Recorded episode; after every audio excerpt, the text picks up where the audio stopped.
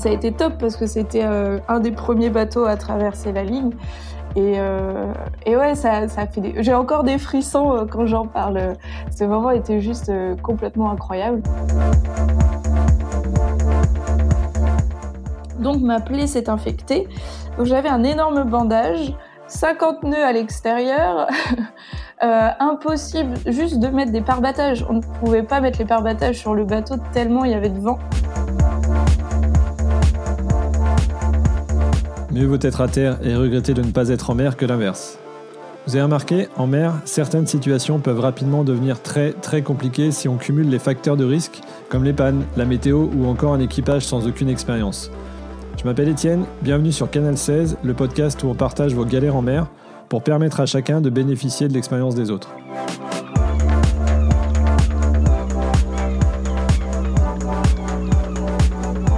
Cet épisode est dédié à Dessine-moi la high-tech, pour vous la faire courte, c'est une asso dont je fais partie qui intervient dans les hôpitaux pour faire rêver les enfants hospitalisés malades du cancer en leur proposant des ateliers high-tech type drone, robot, VR et également soutenir la recherche oncopédiatrique.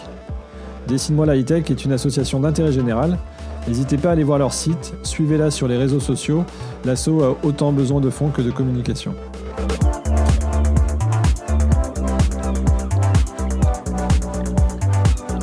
Alors, par quoi commencer? Euh, Navigatrice talentueuse, active dans le milieu associatif, aussi préparatrice de bateaux et aussi entrepreneuse ultra motivée. À 25 ans, j'ai l'impression que tu n'as pas perdu de temps. Bonjour Clara. Bonjour Étienne. Allez, pour commencer, même si je t'ai un peu spoilé, est-ce que je peux te demander de te présenter? Alors, euh, donc je m'appelle Clara Fortin, j'ai 25 ans, euh, je suis étudiante en master de management du sport spécialisée évidemment dans le sport. Et euh, je suis aussi à côté navigatrice. Euh, je suis en train de développer une entreprise. Enfin voilà, mes journées sont, sont plutôt remplies et, et c'est génial. Et du coup, là, que je comprenne bien, tes prochaines échéances euh, en termes de course au large, là, c'est quoi? Alors, mes, mes échéances pour cette année, en croisant bien évidemment les doigts, euh, c'est un très très gros projet que je mène depuis un à peu près un an, euh, c'est celui de participer à la Transat Jacques Vabre euh, qui aura lieu donc en novembre euh, 2021. Donc le départ sera lancé du Havre. Historiquement, on est censé aller au Brésil puisque c'est la route du café. Sauf que cette année, Covid oblige, nous partons en Martinique. Donc une belle transatlantique euh, qui nous mènera aux Antilles euh, à bord d'un classe 40 euh, de toute dernière génération avec Martin Louchard, euh, qui est euh, qui est navigateur aussi, qui a déjà participé à une Jacques Vabre et qui aussi euh, me supporte quotidiennement puisque puisque c'est mon conjoint. À côté de ça, j'ai aussi un autre projet, celui de la Normandie Elite Team, qui est l'équipe de navigateurs du Havre. Celui-là, c'est pas forcément un projet de course large, c'est plus un projet de haut niveau puisque c'est euh, la participation au Tour de France à la voile qui aura lieu normalement cet été. Donc à bord des, des Diam 24, euh, c'est euh, on va dire le nouveau le nouveau format de course du Tour voile, qui en fait c'est un bateau, c'est un trimaran qui va plutôt rapide, qui est plutôt rapide et, et sur lequel on a énormément de, de sensations. Donc euh, le programme pour cette année est encore une fois bien chargé. Oui, ça a l'air d'être pas mal. Et euh, pour se préparer à la Jacques Vabre, là, tu as d'autres courses euh, intermédiaires en vue? Avant la Jacques Vabre, il y a des courses de qualification. Et il y a une course aussi que j'aimerais vraiment, enfin que je, auquel je vais participer, peut-être pas en classe 40 parce qu'on risque d'avoir le bateau un peu trop tard, mais c'est la Rolex Fastnet. donc c'est une course qui est vraiment mythique de chez Mythique. Euh, on part euh, de Cowes, qui est sur l'île de White, dans le sud de l'Angleterre. Euh, on part jusqu'en Irlande pour tourner le, la, la le, le, phare. Et ensuite, on arrive à Cherbourg. Et c'est la toute première année où l'arrivée se, se fait à Cherbourg. Et c'est c'est dingue parce que c'est une très grosse course. Et puis, bah, faire l'arrivée presque à la maison, c'est c'est vraiment trop chouette parce que bah, on, sait qu'on va avoir la famille euh, la famille qui va être là euh, le, le coin on le connaît par cœur euh, enfin pour tout marin faire une arrivée faire une arrivée chez soi c'est juste dingue hein. vous regardez vous regardez Benjamin Dutreux qui est rentré après un incroyable tour du monde, après son incroyable Vendée Globe, qui rentre chez lui au Sable d'Olonne, bah c'est c'est juste hyper émouvant. Là, on parle de la face nette, hein, on parle pas du Vendée Globe, mais quand même, c'est c'est l'arrivée à la maison, c'est important, quoi. et euh, et donc euh, voilà, ça c'est une course qu'on prépare. Euh, on a aussi, euh, bah, mis à part la, recherche hyper intensive de, de partenaires, on va avoir aussi à un moment donné euh, de, comment dire les, les, navigations avec les partenaires, puisque bah, pour leur remercier de, de nous donner euh, soit du budget, euh, soit des, soit des aspects plus techniques, on les remercie aussi en les faisant naviguer avec nous. Donc euh, mine de rien, ça va être pas mal de pas mal de, de, ouais, de jours qui vont être pris pour ça. Et là, on est déjà le 1er avril et, et le départ c'est le 7 novembre, donc ça va être ouais, ça, tout va tout va se passer extrêmement vite. Euh, donc euh, donc on est on est vachement au taquet, euh, on avance très très bien. Alors avant qu'on rentre dans les dans le détail de de ta carrière, de tes conseils et, des anecdotes que tu as vécues. Est-ce que tu pourrais nous, nous parler de, de, la naissance de ta carrière ou encore de l'accident qui paradoxalement t'a propulsé dans le monde de la voile? Dans un premier temps, je vais surtout parler de mon passage de la vie 100% euh, terrien à, à, une vie, on va dire, 80%, 90% marin. Euh, puisque en fait la voile pour moi c'était pas forcément euh, quelque chose qui, rythmait ma vie euh, de mes on dire de mes 5 ans à mes 18 ans. Parce que c'était c'était une activité très familiale.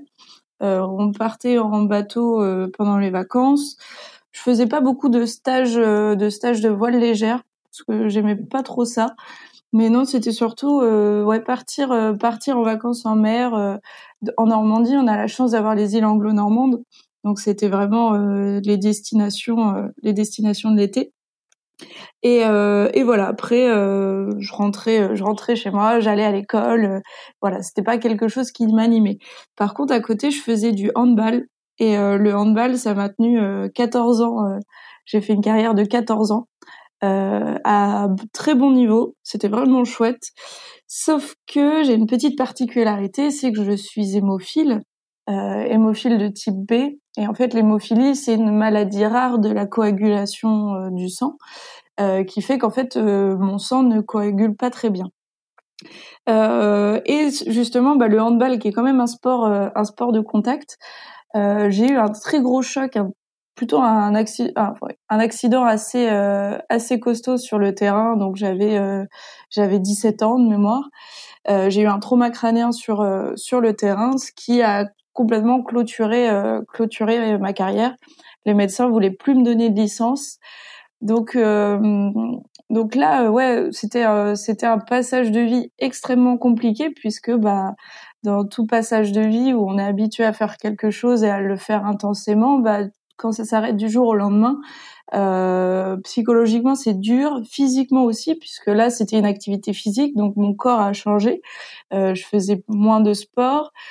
Donc, euh, il fallait à un moment donné que je retrouve euh, que je retrouve une activité qui complète mes week-ends, puisque bah, le handball c'était euh, c'était deux entraînements la semaine, plus les matchs le week-end, plus les sélections, etc. Donc donc voilà, c'était c'était vraiment intensif.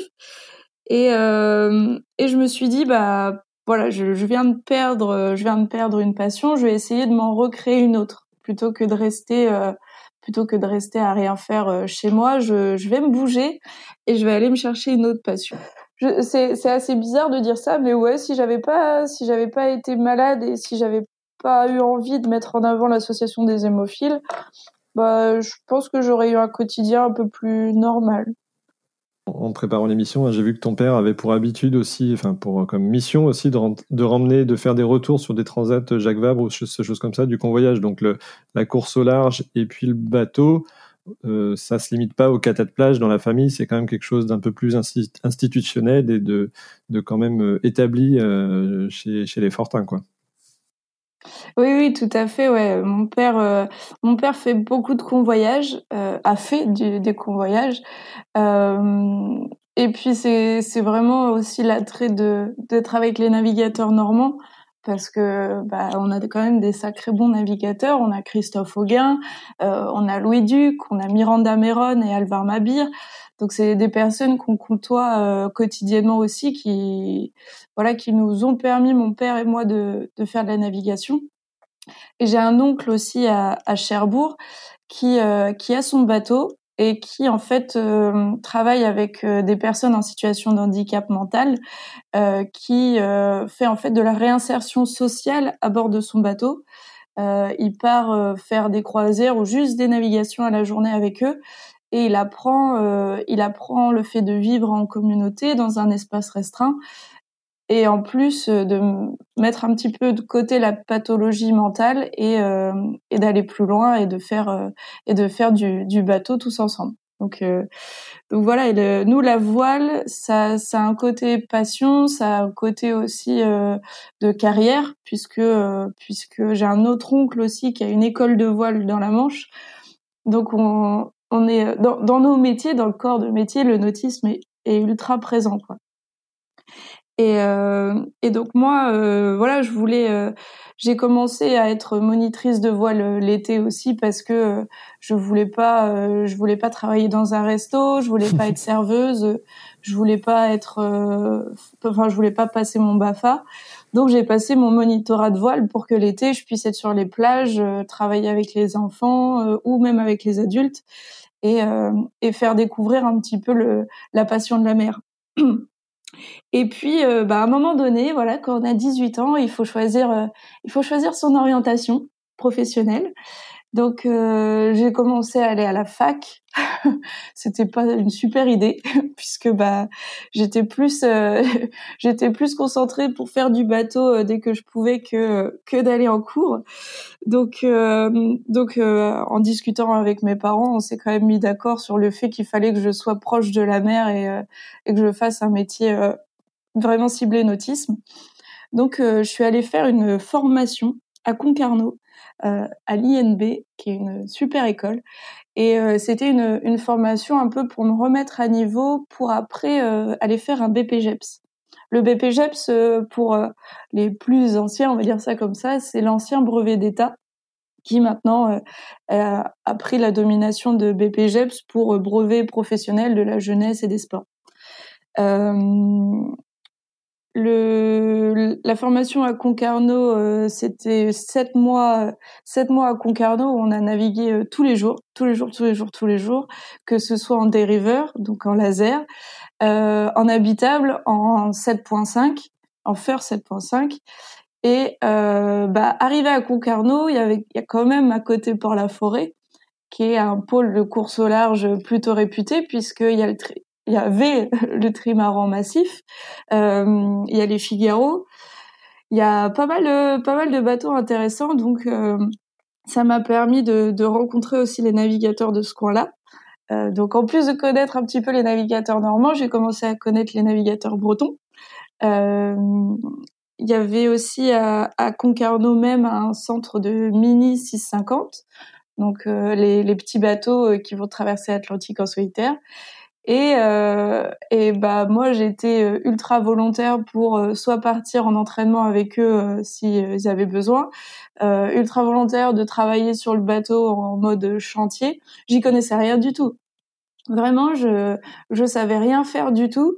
Mais juste avec beaucoup de volonté, on se rend compte qu'on peut faire au final énormément de choses et qu'on peut un peu dépasser la, la, la limite de la, on va dire que voilà, il faut pas être timide et que avec cette volonté, on peut partir, euh, on peut faire plein de choses. Donc, euh, donc je me suis retrouvée à être sur des bateaux de compétition euh, comme ça. Et de plus en plus, bah, ça m'a donné envie d'avoir mon projet, d'avoir, ouais, d'avoir mon entre guillemets fan club, d'avoir mon histoire, d'avoir ma compétition. Donc, du coup, j'ai décidé de partir à La Rochelle parce qu'il fallait quand même que je fasse mon BPGEPS. Donc, je suis partie à La Rochelle puisque le BPGEPS de La Rochelle, c'est euh, une des seules formations qui nous fait faire de la compétition. on passe tout le module de, formation et en plus on fait de la compète. Donc, euh, donc moi, ça m'a complètement, ça, ça m'allait complètement, puisque pour faire de la compétition, il faut quand même avoir une, petite formation, puisque bah, il, faut avoir un petit peu les côtés stratégiques, savoir bien contrôler la météo, voilà, faire des belles études de plan d'eau, savoir où sont les courants, comment ils se déplacent, etc. Donc moi, c'était quelque chose que j'avais vraiment envie d'apprendre et que euh, le BPGEPS de La Rochelle m'a, sur lequel le BPGEPS de La Rochelle m'a formé. Euh, et arrivé à La Rochelle, il y avait encore plein de bateaux, plein de bateaux de course, euh, plein de navigateurs. Donc j'ai encore étendu ma liste et mon réseau de, de, de skippers. Euh, on a eu la chance aussi euh, d'avoir des arrivées de course euh, comme la solitaire du Figaro, où effectivement, bah, je retrouvais les skippers bretons. Et ces skippers bretons avaient besoin de quelqu'un pour ramener le bateau en Bretagne de La Rochelle. Donc, bah, j'avais mon sac à côté de moi au bon moment, donc j'ai embarqué sur des convoyages. Et puis, puis, bah, mine de rien, en fait, c'est tout un engrenage. Euh, c'est faut le dire, c'est un tout petit monde, le monde de la voile. Et à partir du moment où on est assez volontaire, et ben les gens savent que tu es volontaire et, euh, et viennent vers toi, euh, te, te font confiance parce que voilà, ramener les bateaux de course, euh, mine de rien, c'est quand même une sacrée responsabilité. Et puis, euh, et puis bah voilà, de, de fil en aiguille, j'ai pu commencer à monter sur des plus gros bateaux. Et bah là, actuellement, euh, j'ai préparé un, un IMOCA euh, pour pour le Vendée Globe. Enfin, je dis j'ai préparé, j'ai donné mon petit coup de main, mais encore une fois, ça fait ouais, ça fait quasiment six ans que que je suis que je suis à fond dedans et que j'ai des expériences, que j'ai des super expériences. Donc, euh, donc voilà, c'était euh, voilà, c'était vraiment mon passage de terrien à marin. Et s'il y a bien un truc euh, qu'il faut vraiment retenir, c'est que quand on a envie de faire quelque chose, bah même si même si ça nous effraie d'aller voir d'aller voir des gens, et bah faut vraiment pas hésiter et puis pas se dire qu'on ne sait pas faire. Au contraire, on sait apprendre. On apprend des choses depuis qu'on est né, donc pas hésiter à, à dire qu'on ne sait pas faire et apprendre. Voilà être humble et, et, avancer. C'est super important. en fait, c'est ouais, super intéressant. Du coup, euh, on a vraiment cet accident d'un côté euh, et cette maladie qui te booste à fond pour, euh, entre autres, promouvoir l'assaut. C'est ce que tu disais. Hein. et puis, d'un autre côté, on a quand même ton contexte familial, ta volonté de rencontrer des pros pour, pour apprendre et développer tes capacités pour, tes futures, euh, pour ta future carrière de voile. Quoi. oui, c'est ça, ouais. Et, ça, et mine de rien, euh, avec euh, ces petites expériences entre Bretagne et Rochelle, quand j'ai été diplômée de mon BPGEP, je suis rentrée en Normandie. j'ai réattaqué sur un projet solitaire du Figaro où j'étais assistante de communication. En fait, je, je, gérais la communication entre le skipper et ses sponsors pendant que le skipper était en course. Euh, donc c'était la gestion de réseaux sociaux. Juste après ça, j'ai été prise dans une team pour euh, préparer un, un multicoque pour la route du Rhum. Donc la, dernière route du Rhum a eu lieu en 2018.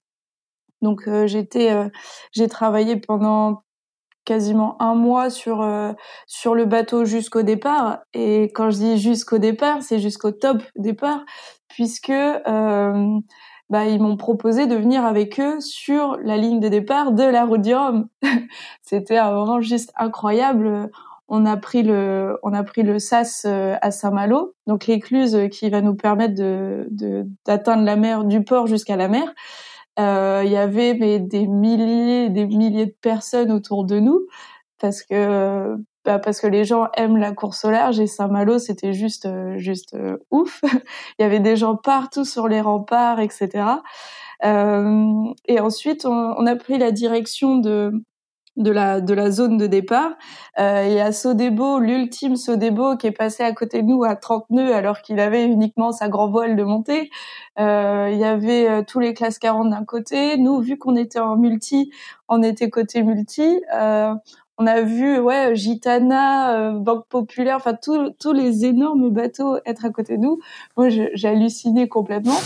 on était quand même concentrés parce que en fait, sur les zones de départ, quand il y a une course en solitaire, on aide le skipper à lancer son bateau.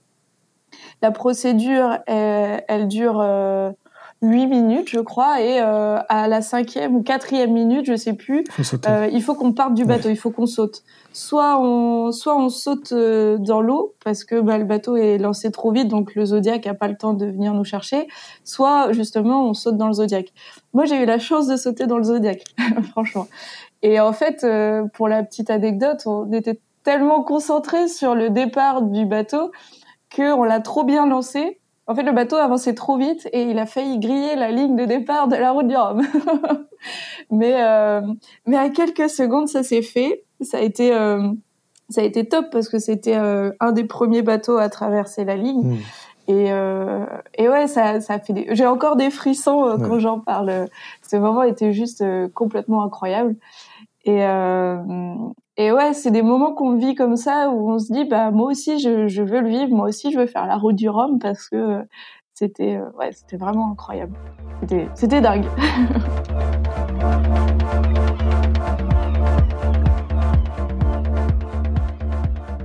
bah, j'ai travaillé euh, j'ai travaillé pour le projet de Martin justement. Euh, et là en plus c'était beaucoup plus conséquent parce que parce que j'ai travaillé plus de quatre mois sur le projet. Et, euh, et là, la préparation a été hyper intensive parce qu'en fait, Martin avait reçu son bateau au mois de juin pour partir au mois d'octobre. Euh, donc c'était euh, c'était super chaud au niveau du timing.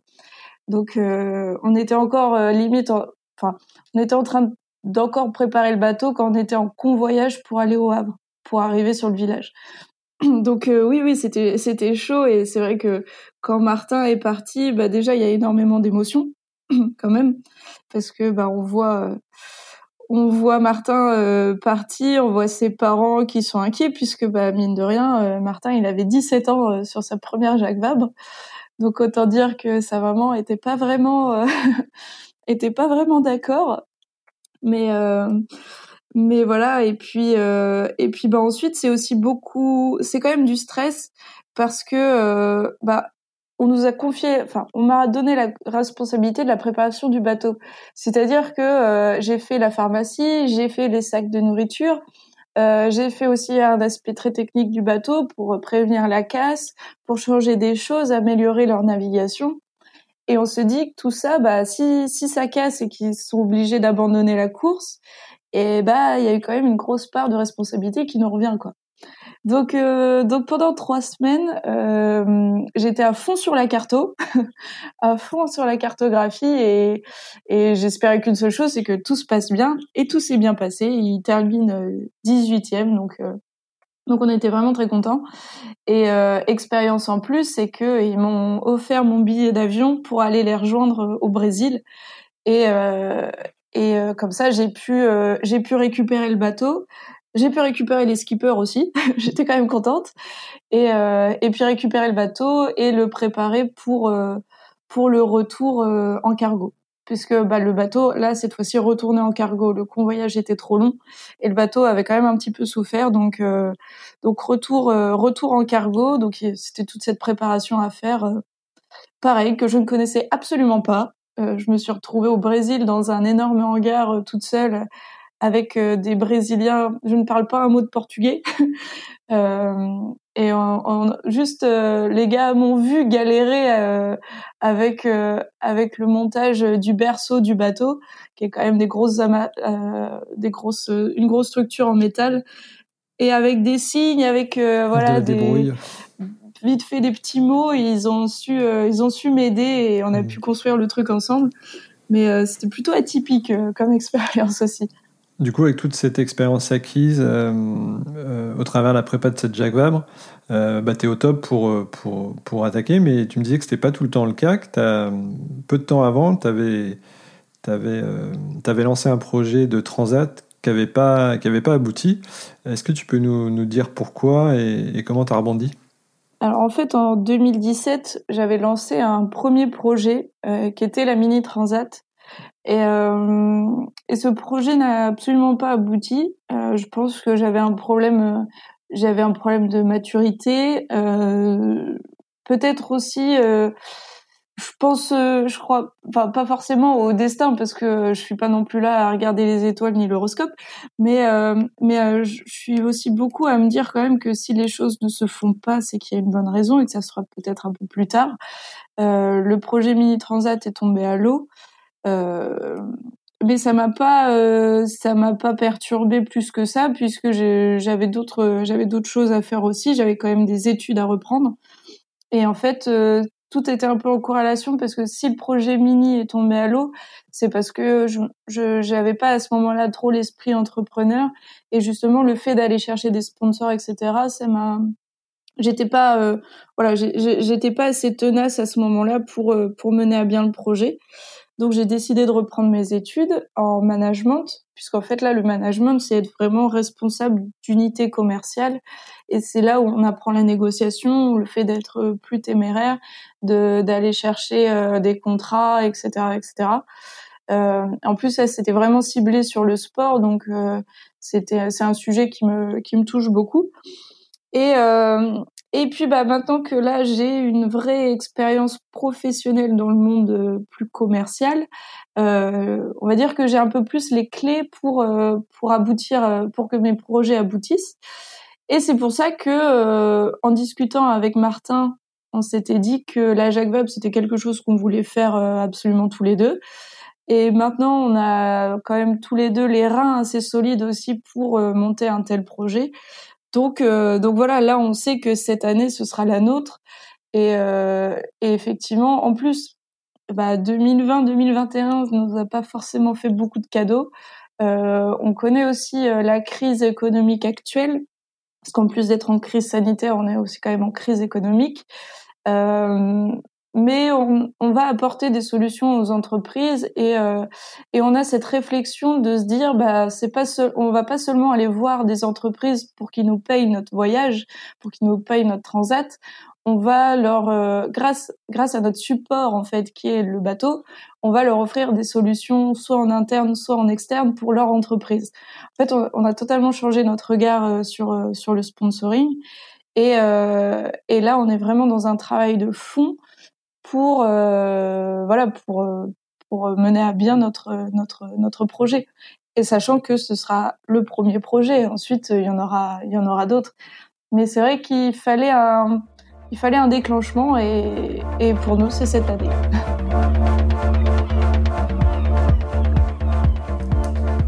Est-ce que maintenant tu peux nous, nous raconter ta première euh, transat et est-ce que tu en as retiré? Euh, oui, donc cette expérience, ma première transatlantique, euh, et ben encore une fois, c'est une grosse question de réseau, puisque c'était euh, c'était un bateau qu'il fallait ramener de la route du Rhum 2018. Donc le bateau que j'avais préparé, le multi, ne rentrait pas ou rentrait plus tard. Donc, euh, donc au final, euh, moi je me retrouvais, j'avais envie de faire ce convoyage retour puisque mon père l'avait déjà fait 20 ans avant, pile euh, pile poil en plus. 20 ans avant, il avait fait, il avait fait ce convoyage retour. Et et bah je me suis dit c'est c'est pour moi aussi cette cette transat c'est pour moi. Mais j'ai pas forcément j'ai pas forcément cherché. J'ai un copain qui m'appelle et qui me dit euh, bah mon père euh, fait la route du Rhum. Donc c'était euh, Christophe Souchot qui a fait sa route du Rhum avec son First 40.7 euh, sponsorisé par par des entreprises mettant en avant l'association Capandi qui fait naviguer des handicapés physiques. Et Christophe, c'est un grand navigateur qui a fait beaucoup de courses, quelques routes du Rhum, et là, c'était une de ces dernières routes du Rhum, si j'ai à peu près compris, parce qu'elle n'a pas été simple, hein, cette route du Rhum. Niveau de la niveau de la météo, elle a été quand même super compliquée. Et, euh, voilà, Jules, son fils, euh, m'appelle en me disant, bah tiens, euh, j'aimerais bien que tu viennes avec moi ramener le bateau de, des Antilles jusqu'en France. Je me suis dit, parfait, c'est nickel. Donc nous voilà partis au mois de décembre aux Antilles. Donc ça a quand même été un, un projet qui s'est fait pas forcément au dernier moment, mais euh, mais mais qui s'est quand même bien organisé puisque euh, bah voilà au mois de décembre je n'avais pas d'études, j'avais pas de travail non plus. Donc, donc voilà, je suis partie. on a pris l'avion, on est parti là-bas. Donc, on est arrivé quelques jours avant l'arrivée de Christophe. Donc, on a pu profiter aux Antilles et ensuite d'être accueillis par l'arrivée par le, comité de course pour nous mettre sur des zodiacs et voir l'arrivée de Christophe. Donc grand moment émotion puisque bah, j'étais avec le fils qui retrouvait son papa après peut-être quatre semaines en mer. Donc euh, moment émotion, on a fait la fête parce que bah évidemment les arrivées de course, euh, c'est quand même un grand moment de fiesta. Euh, donc euh, donc voilà, on fait la fête et puis le lendemain on discute avec Christophe et on lui dit bon bah tu veux qu'on ramène quand ton bateau? On était déjà en train de regarder la météo pour savoir quelle fenêtre météo allait être la plus propice pour qu'on puisse traverser. Et il nous dit oh non mais attendez moi, j'ai besoin de mon bateau au mois d'avril en France. On regarde le calendrier, on se dit, bah, on est euh, le 12 décembre, t'as besoin de ton bateau en avril. Ah oh, oui, oui, y a pas de souci, y a pas de souci. Je vous laisse mon bateau, vous faites ce que vous voulez. Et bah du coup, en se regardant avec Jules, on s'est dit bah on va rester un petit peu là. Et au final, on est resté trois mois aux Antilles à visiter les îles, à naviguer. Euh, donc c'était quand même euh, c'est un bateau comment dire c'est un bateau de croisière rapide. C'est qui a été fait pour faire de la course puisqu'il y a pas mal de choses qui ont été allégées dans le bateau.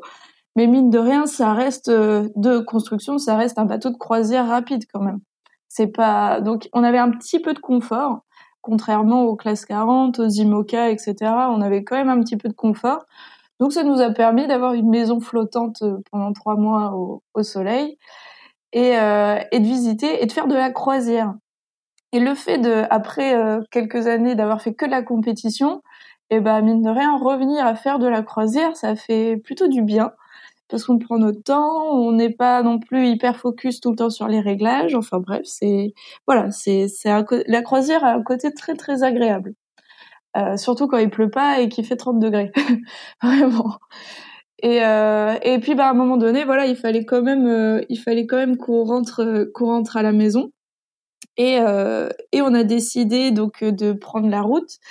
le fait de faire des courses pour pour aller on va dire trois semaines de bateau, c'est assez rigolo quand même parce que quand on part en compétition, on a des lyophilisés à bord. Donc en fait, c'est des petites pochettes euh, un peu un peu cartonnées avec un zip où on a de la nourriture en poudre et on rajoute de l'eau chaude dans ce petit sachet pour que euh, ça reprenne un petit peu la, forme, que ça se réhydrate et comme ça on a un plat. Et il y a énormément de il y a énormément de plats. On peut avoir une brandade de morue, des pâtes bolo, une paella. Enfin, il y a plein de il y a plein de plein de repas. Donc là, il nous en restait un petit peu à bord, mais on voulait quand même aussi prendre euh, bah, des fruits, euh, du, pain, du, jambon, enfin voilà. Donc euh, avoir du frais aussi pour le début de notre transat. Et cette transat a été assez rigolote quand même, puisque bah, normalement, quand on fait une transatlantique, on part de France, donc on part du froid pour arriver au chaud. Et là, c'était totalement l'inverse. On partait de très très chaud pour arriver à très très froid puisqu'on est arrivé en mars en France. Et euh, et ouais, c'était euh, ouais, ça a été la, transition a été un petit peu compliquée. C'est pas une transition comme on fait en avion, c'est beaucoup plus progressif. Mais mine de rien, euh, il y a y a un petit euh, voilà, il y a un petit écart quand même de température. Et, euh, et, donc voilà, on, part avec Jules sur, sur cette fameuse traversée. La météo était plutôt propice. Euh, on part de Saint-Martin euh, pour direction les Açores, parce qu'on voulait vraiment passer par les Açores. Encore un petit peu ce côté croisière. Euh, première semaine de transatlantique, pas pas de vent, mais pas de vent du tout, du tout, du tout. On a passé une fois 24 heures au moteur. On avait apporté des bidons d'essence. On avait, on a passé 24 heures au moteur à avancer à, à 5 nœuds parce qu'il y avait vraiment, vraiment pas un pet d'air, rien du tout. Donc on a, on a fait plein de choses, on a pêché, euh, une dorade coryphène, c'est super bon euh, avec du citron, etc. C'est top. Euh, mais euh, mais ouais, à un moment donné, on se dit mais c'est un petit peu long quand même. Hein. une semaine 120, c'est c'est un peu pénible. Et bah, au fur et à mesure qu'on avançait, la météo a commencé un petit peu à être plus propice, jusqu'arriver aux Açores, où là, euh, on s'est pris une méga tempête, euh, 50 nœuds, peut-être des rafales à 60 nœuds. On n'arrivait pas à rentrer dans le dans le port de de, de Horta tellement il y avait de vent. On a été déjà secoué en, un peu au large des Açores avec euh, avec les vagues, puisque les Açores, ça reste un archipel volcanique avec euh, une montée euh, une montée des fonds. Et donc, qui dit montée des fonds et mouvement d'eau dit création de, de vagues, même plus que des vagues. C'est ouais, t'as une houle avec des vraies vagues. Donc très très très impressionnant, sachant aussi qu'avant deux jours avant, je me suis coupé la main. je me suis coupé la main avec une boîte de conserve. Donc, petite note aux gens qui veulent faire de la croisière. Faites très attention aux boîtes de conserve. C'est très très important. Parce que euh, je me suis tellement ouvert la main que je pouvais plus avoir l'usage de ma main puisque je me suis, euh, je m'étais sectionné euh, quelques nerfs en même temps parce que j'ai bien fait les choses. Et, euh, et puis, bah, effectivement, un bateau, on est dans un environnement un petit peu, euh, on va dire, où l'hygiène, euh, on est sorti de notre zone de confort et l'hygiène, à un moment donné, voilà, on fait pas forcément l'impasse, mais c'est moins, c'est moins régulier. Donc ma plaie s'est infectée. Donc j'avais un énorme bandage, 50 nœuds à l'extérieur, euh, impossible juste de mettre des pare-battages. On ne pouvait pas mettre les pare-battages sur le bateau tellement il y avait de vent il y avait euh, des Portugais qui nous attendaient euh, sur le ponton pour essayer de nous aider à faire la manœuvre. On n'y arrivait pas, on ne pouvait pas rentrer. Il y avait vraiment vraiment trop de vent. Euh, donc arrivé, en plus c'était de nuit. pour bien faire les choses, c'était de nuit. Donc une arrivée juste exceptionnelle. À un moment donné, petite accalmie, mais vraiment ça a duré quelques secondes. Jules, qui, qui était à, à, la barre à ce moment-là, s'est faufilé dans le port on a posé le bateau, mais c'était un demi-tour et le bateau il s'est posé contre le ponton. On nous a aidé à passer les amarres. Et ce qu'il faut savoir à Horta, c'est qu'il y a un, rendez-vous des marins euh, international qui s'appelle euh, chez Peter. Et euh, la spécialité là-bas, c'est l'accueil vraiment des, des, marins. Et nous, ça faisait ça faisait deux semaines et demie qu'on était en mer, on était en salopette trempée.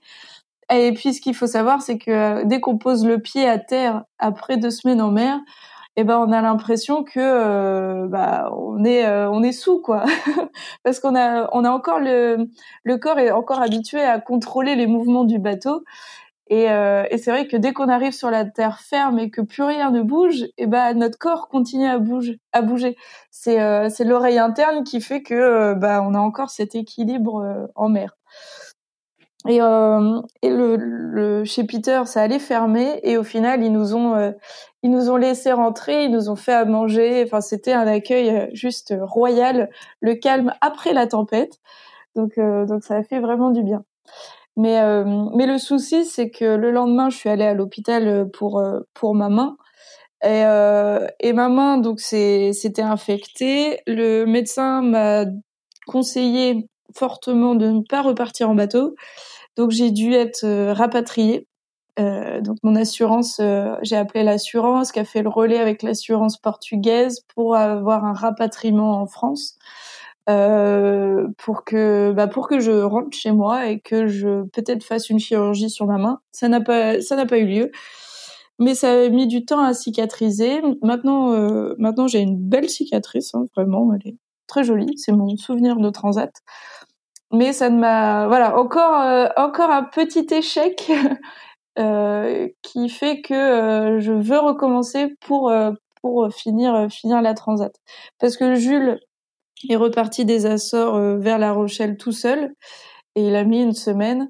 Et bah évidemment j'étais là à son arrivée mais quand même avec un pincement au cœur parce que bah, d'une part j'avais laissé mon mon pote finir finir la, la transat tout seul et puis bah moi, euh, encore une fois, j'ai dû arrêter sur blessure.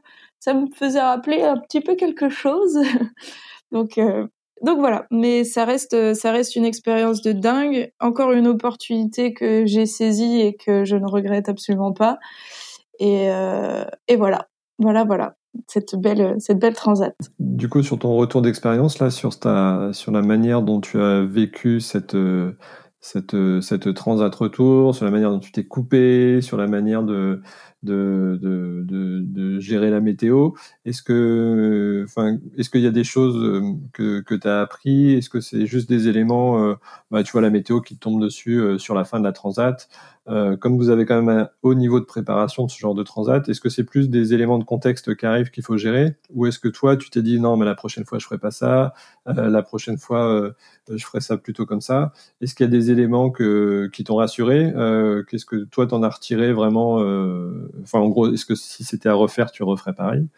Et euh, qu'est-ce que tu as appris par rapport, à, par rapport à ça pour ta prochaine transat, justement? Euh, Et ben déjà, euh, le comment dire, une transat, c'est quand même partir deux semaines avec avec une personne. Jules, c'est un de un de mes super super copains. Mais ce qu'il faut savoir, c'est qu'à un moment donné, avec la fatigue, l'inconfort et et en plus, euh, bah là pour le coup la blessure, euh, on peut facilement, euh, on peut facilement commencer à se taper dessus. Et il faut faire vraiment attention parce que même si même si on part avec des personnes qu'on connaît et qui nous sont chères, il y a un moment donné où on est quand même sur des sur un environnement plutôt hostile et et voilà et des mots des mots peuvent euh, peuvent aller un peu plus haut que les autres je dis pas euh, je dis pas que j'ai failli le, le, jeter à la mer ou vice versa hein. mais euh, mais faut vraiment essayer aussi de, de prendre sur soi et, et c'est quelque chose qui arrive souvent euh, en transat même avec les, grands professionnels c'est que euh, on est tellement voilà, on, va tellement puiser au fond de nous-mêmes des ressources qu'on n'estimait même pas sur Terre que euh, que des fois on peut soit devenir exécrable, soit ne plus supporter l'autre. Et ça, faut vraiment, faut vraiment faire très attention euh, à cette relation humaine, puisque euh, bah, c'est quand même, c'est quand même la personne avec qui on vit en, en confinement, parce que là c'est un confinement volontaire. Mais mais ouais, faut faut vraiment prendre sur soi et et, et, réussir aussi à se trouver des moments de solitude pour pour souffler. Je pense que moi j'aime bien être avec les gens, je suis plutôt sociable et j'ai peut-être pas pris assez de temps pour moi.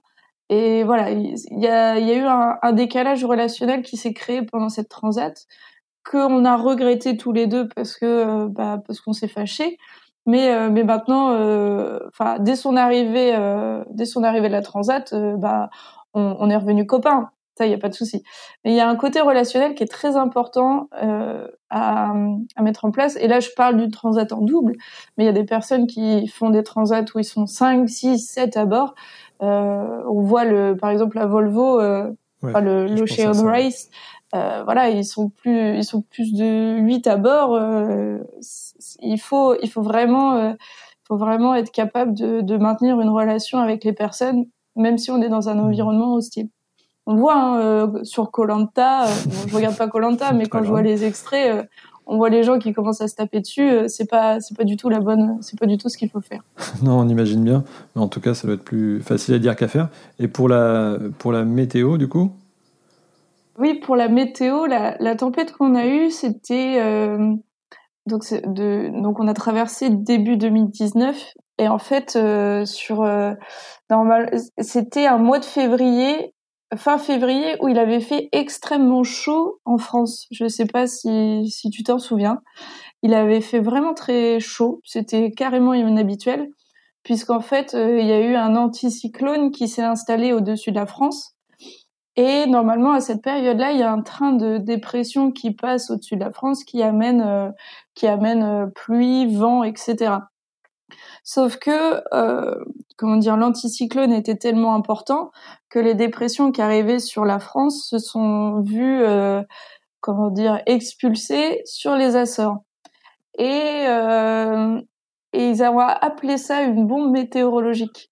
C'est-à-dire que ce, phénomène de d'expulsion de, dépression ont fait que ça s'est créé en très grosse dépression au-dessus des Açores et euh, c'est pas que c'était pas, enfin, on pouvait pas l'anticiper au moment où on est parti. Mais par contre, au fur et à mesure de la transat, en plus, on était en communication par mail avec un routeur. Donc un routeur, c'est une personne qui regarde la météo et qui anticipe notre trajectoire pour qu'on puisse être le plus performant possible pour arriver au plus vite possible.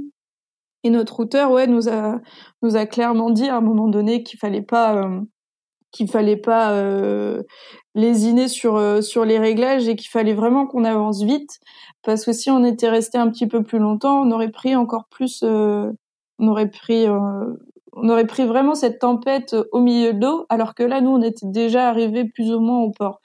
Donc on a eu chaud euh, mais oui, c'était pas forcément anticipé. Enfin, voilà, on pouvait pas forcément, euh, on pouvait pas forcément anticiper le truc. Et euh, et là, bah pour le coup, le, le routeur euh, que que j'avais, c'était une personne qui a routé pendant la route du Rhum, qui est qui est un, une super un super super routeur. Euh, donc il faut pas. Euh... Donc euh, je sais que la, la prochaine fois, euh, si jamais je... le jour où sur les compétitions j'aurai le droit au routage, je, je, vais je vais lui demander. Ouais. Parce que pareil, il y a des compétitions, par exemple en classe 40, le routage est interdit.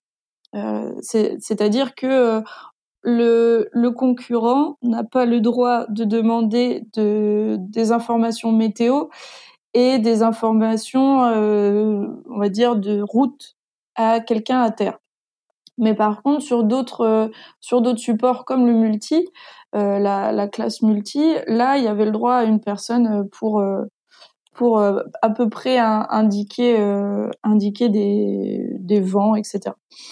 Donc, euh, donc voilà. Je sais que le jour où j'aurai besoin d'un routeur, comme il s'est passé pour ma régate hors, enfin pour ma transat euh, hors course, euh, c'est super important parce qu'il y a des, il y a des phénomènes qu'on peut pas anticiper. Euh, il y a des bulletins aussi des fois qu'on peut pas télécharger parce que bah, il y a une erreur. Soit il y a un bug informatique à bord du bateau et, et voilà. Donc oui, mmh. avoir un routeur à terre quand on navigue comme ça, c'est plutôt c'est plutôt, c'est plutôt pas mal. Il y a quelques minutes, tu nous disais que, que, vous aviez euh, passé trois mois dans les, dans les Antilles. Est-ce que tu aurais un retour euh, d'expérience particulier à nous communiquer justement sur, sur ces navigations d'île en île?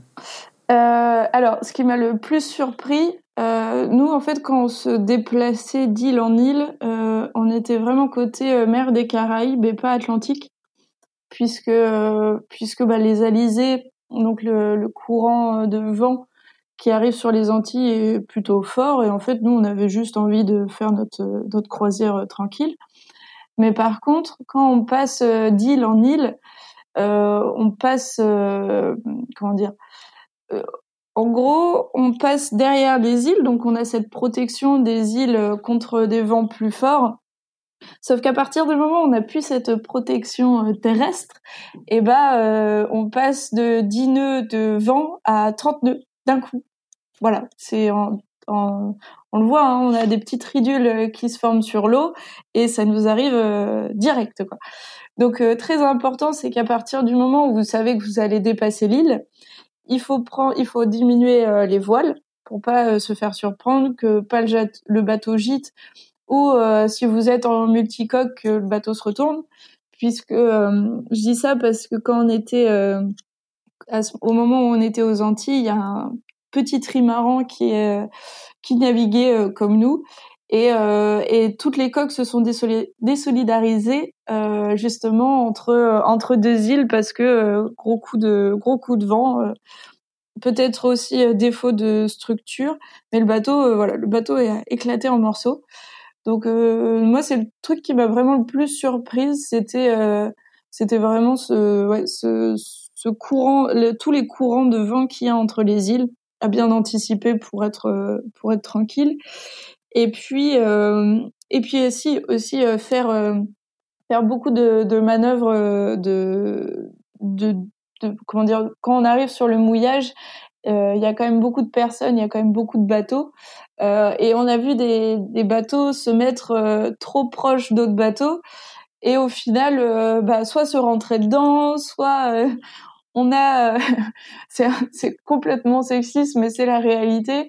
Le mec euh, qui est à la barre qui fait n'importe quoi et puis la pauvre nana qui est à l'avant du bateau avec sa gaffe et qui essaye de faire des trucs et qui se fait complètement disputer par son mari alors que c'est lui qui fait n'importe quoi.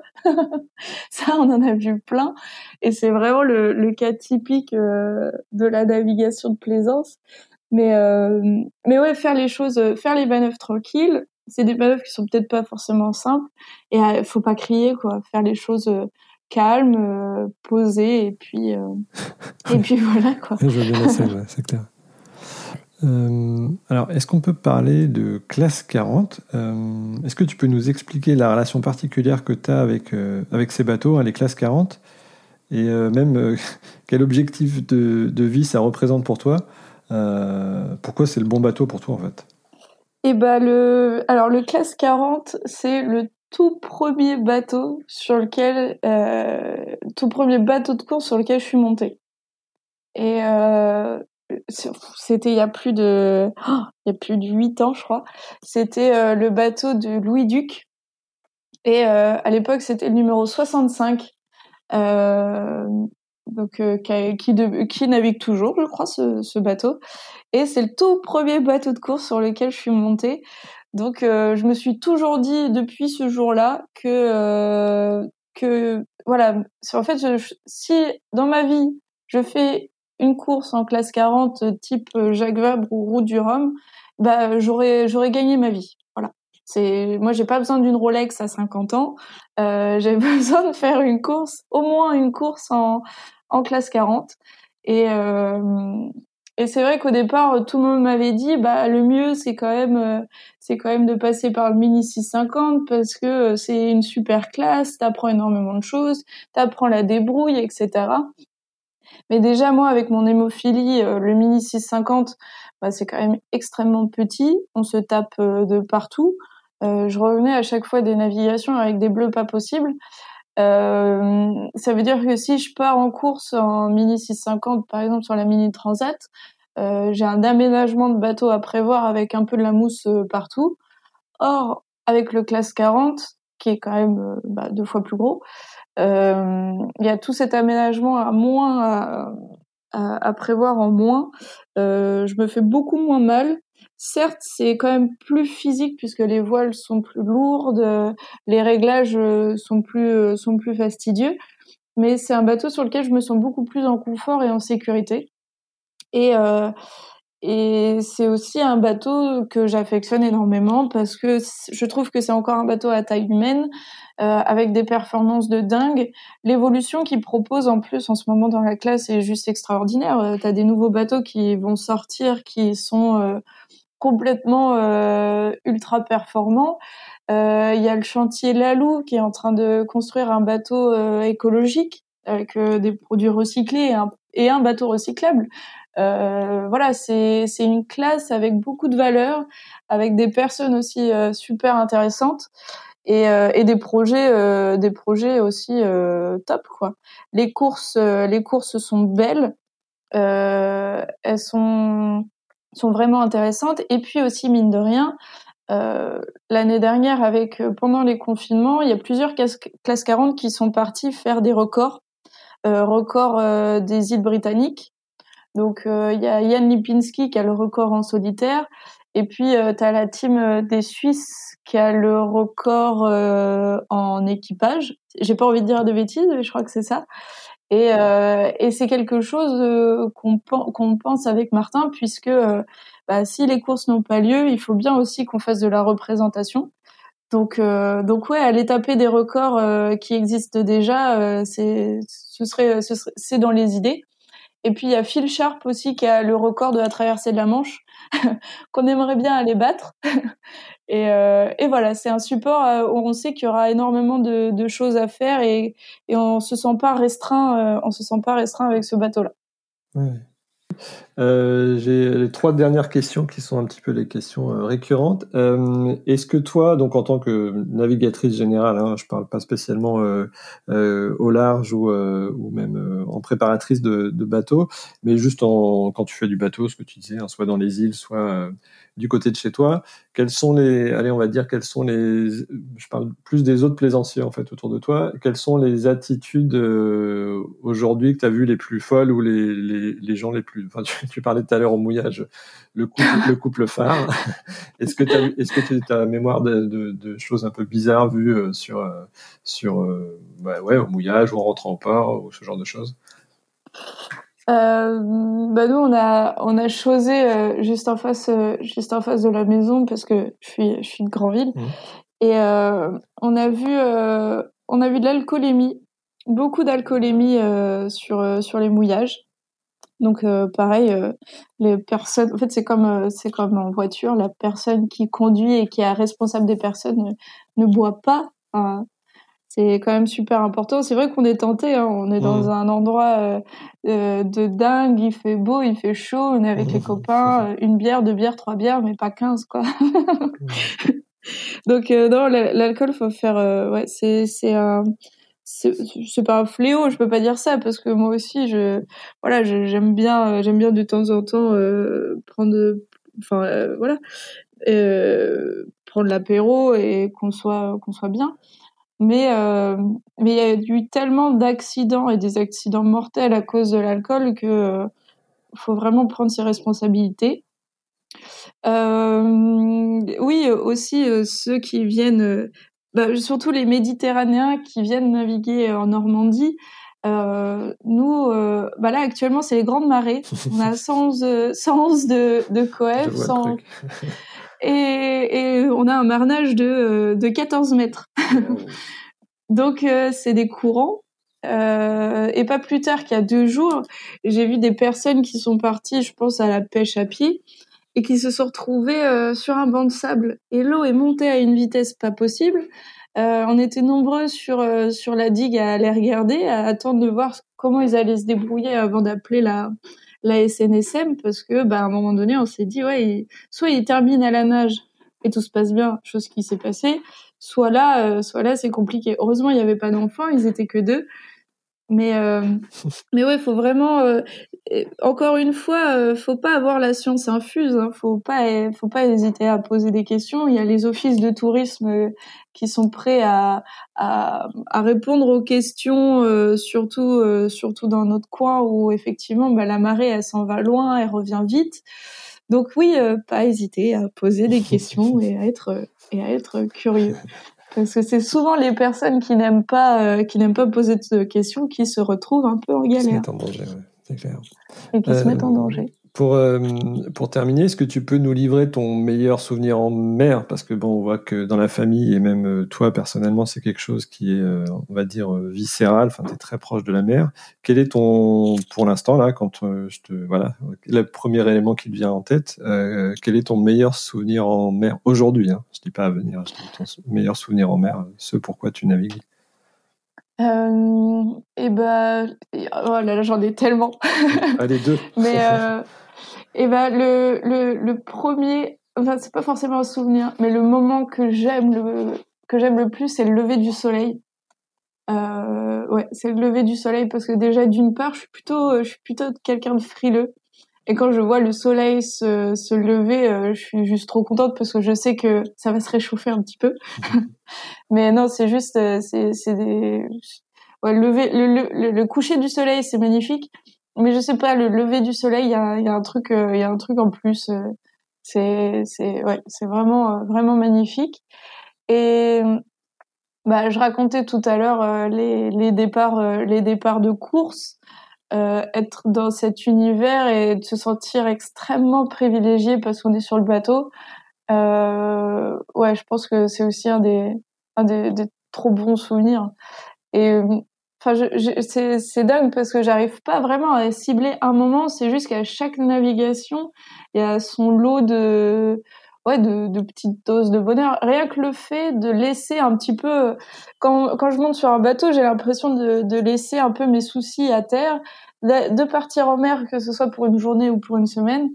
Bon, par contre, il y a le retour où tu, tu récupères les soucis, voire même d'autres plus gros, et voilà, il faut s'en occuper.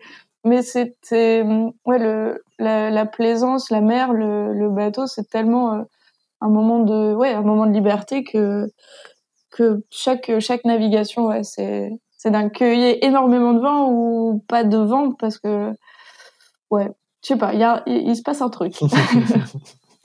suffisamment pour euh, presque y dédier sa vie. Et, euh, et pour, euh, pour, est-ce que tu peux nous indiquer où est-ce qu'on peut, je sais pas, t'encourager dans toutes tes aventures ou suivre tes aventures sur sur Internet? Qu'est-ce que tu conseilles? Parce qu'il y a pas mal de, as pas mal de, canaux de diffusion. Qu'est-ce que tu nous conseilles pour te suivre? Alors, moi j'ai une page, une page Facebook qui s'appelle Clara Fortin hashtag attitude manche puisqu'Attitude Manche, euh, on fait, euh, je fais partie du collectif de sportifs euh, qui représente le département de la Manche. entre guillemets, on est des influenceurs du département pour montrer à quel point c'est beau chez nous. Mais, mais pendant les confinements, c'est, c'est pas très beau, hein, mais, mais sinon, sinon c'est beau. non, je rigole. Mais, mais ouais, Clara Fortin, hashtag attitude manche. Et c'est là où vous aurez les principaux, euh, les principales informations. Et de toute façon, à chaque fois, je relais, euh, je relais sur cette page-là les, les autres différents canaux. Euh, mais ouais, la page Facebook, c'est le plus important. Je pense que tout le monde trouvera facilement. Super. Euh, bah, écoute, super. Euh, voilà, cet épisode touche à sa fin. Merci beaucoup de l'avoir suivi jusqu'au bout. J'espère que vous avez passé un aussi bon moment que nous. Euh, j'ai promis à Clara un grand nombre d'écoutes pour son épisode, alors je compte sur vous pour diffuser ce podcast dès maintenant à une, deux, voire trois personnes en utilisant votre messagerie préférée, de mettre 5 étoiles sur Apple Podcast et de vous lâcher comme d'habitude sur les commentaires. Euh, on vous souhaite tous les deux de belles navigations. Merci beaucoup Clara, à bientôt. Merci beaucoup Étienne, à bientôt et merci à tous.